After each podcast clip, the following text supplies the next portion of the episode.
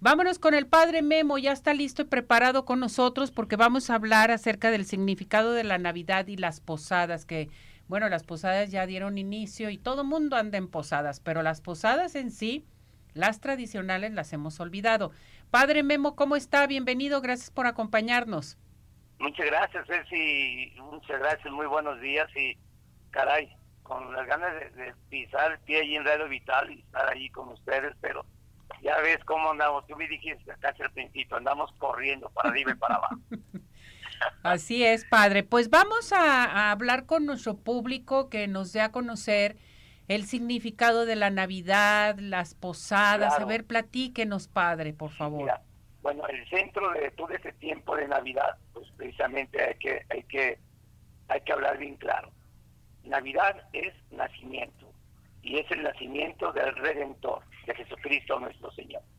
Previo a ello, recordamos eh, tenemos el tiempo del Adviento, que estamos en ese tiempo del Adviento, que son cuatro semanas, ya lo platicamos anteriormente, y cómo vamos prendiendo una vela cada semana, que nos está diciendo que ya, ya está cerca el Salvador, la conmemoración del nacimiento de Jesucristo nuestro Señor. Pero aquí en México, bueno, ya en muchas partes del mundo, eh, podemos decir así, somos los que regalamos eh, esas celebraciones tan bonitas tan peculiares que llamamos posadas. Porque gracias a los franciscanos que llegaron en el momento de la conquista de México, ellos empezaron la evangelización, ellos empezaron a celebrar estas posadas. ¿En qué consisten estas posadas?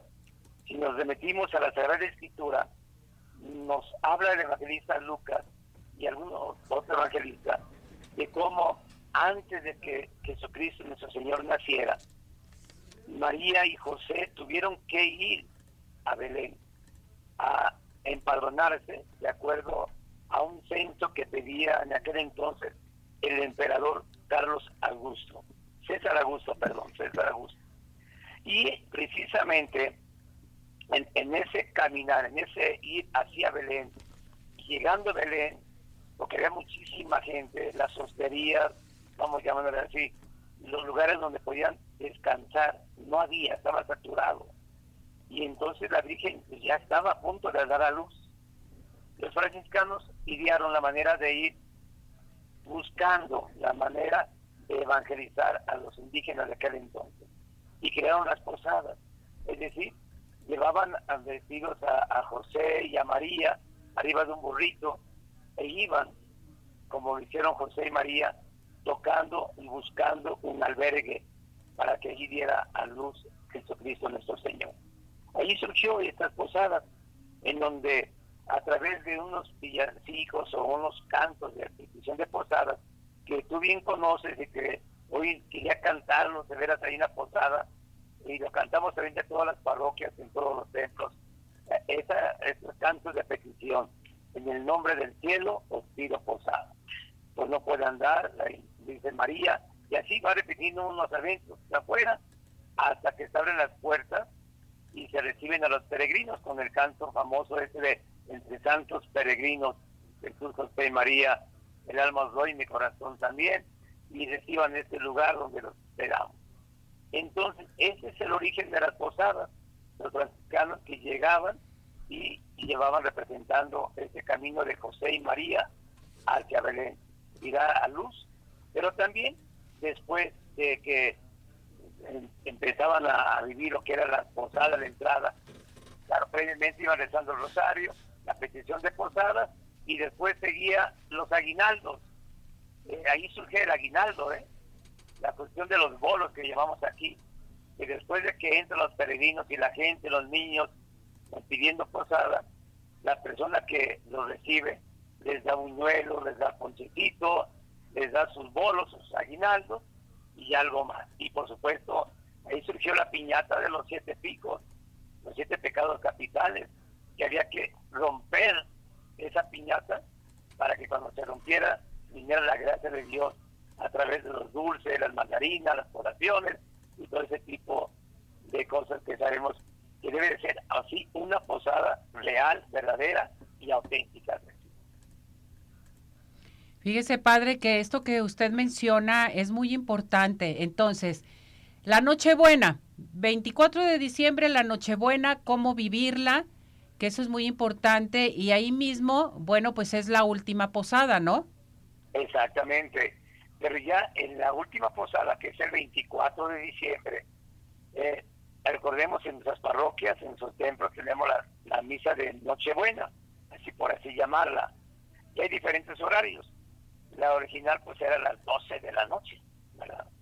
Pero ya ves, en esos días, con tanta inseguridad, entonces en muchas parroquias, a partir de la, en, cuando empiece a oscurecer, 8, 9 de la noche, 10, 11, de acuerdo a la parroquia, se celebra la misa, la misa de Nochebuena, que es el nacimiento de Jesucristo.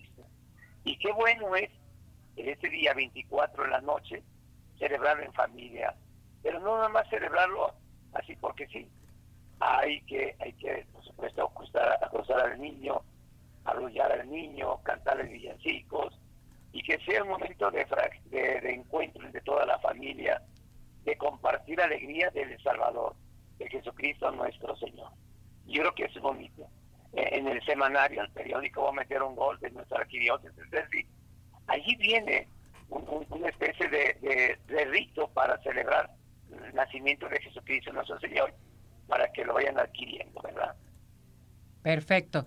Entonces, el 24 es la última posada, el 24 estar con la familia, eh, la cena navideña también, o sea, la cena no implica este tanta cosa, sino que lo principal es la unión familiar, padre.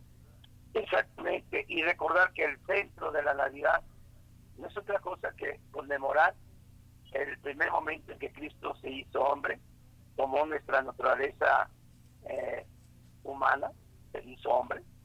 Dios que se hace hombre, lo vemos frágil, como dice el profeta Isaías, envuelto en pañales y recostado en un pesebre, y junto a él a su madre y a su padre, José y María. Y celebrar eso, recordar que Cristo viene a traernos la paz, la concordia y cuánto, de verdad, cuánto lo ocupamos en nuestros tiempos, hoy más que nunca, saber, saber que Cristo el Señor nace en cada uno de nosotros, en nuestras familias, y que podamos cantar, el, ha nacido ya el Salvador, y esto es hermoso y maravilloso que vivamos en familia. Exactamente. La Navidad tiene que traernos luz, hoy más que nunca, en esos momentos en que la humanidad vive en las tinieblas y en la oscuridad. Padre Memo, aquí lo importante es el nacimiento, ¿sí? Ya el árbol de Navidad es otra cosa, ¿no? Bueno, eh, está junto con él el, el, árbol de Navidad que recordemos que nos recuerda también eh, de una manera u otra, este dar, este compartir y sobre todo hablar del árbol de Navidad, es hablar también de los deseos y las que queremos darle a través de las esferas y tratar de, ser mejores. Correcto. alumbra, nuestras casas, ¿no? Por supuesto. Esto es hermoso y maravilloso. Perfecto, padre. Bueno, pues vamos a darle el mensaje a nuestro público de esta Navidad para todos ellos, para toda la gente que nos está viendo, que nos está escuchando. Adelante, Padre. Sí, y una cosa importante de, de, esto, recordar lo que dice nuestro cardenal, el señor, el señor cardenal José Francisco Robles Ortega. Dice que la Navidad nos aporte claridad, claridad, luz de quienes somos, porque estamos en este mundo y hacia donde vamos para que retomemos el rumbo. Pareciera que lo hemos perdido muchas veces. En la Navidad nos aporte ese elemento de luz, de juicio, de buen ánimo, para retomar nuestro rumbo unidos, todos juntos, porque necesitamos la paz. Que esa nos traiga el príncipe de la paz, que es Jesucristo nuestro Señor. Perfecto. Entonces, les doy la bendición para que Dios les bendiga y los lleve de su mano durante este tiempo. Bendición de Dios Todopoderoso, Padre, Hijo y Espíritu Santo, descienda sobre usted. Amén, Padre. Muchísimas gracias, Padre. Feliz Navidad. Cuídese Feliz mucho. Navidad. Cuídese mucho. Nos vemos la próxima semana. Gracias. que, que esté muy bien. Felicidades, Padre.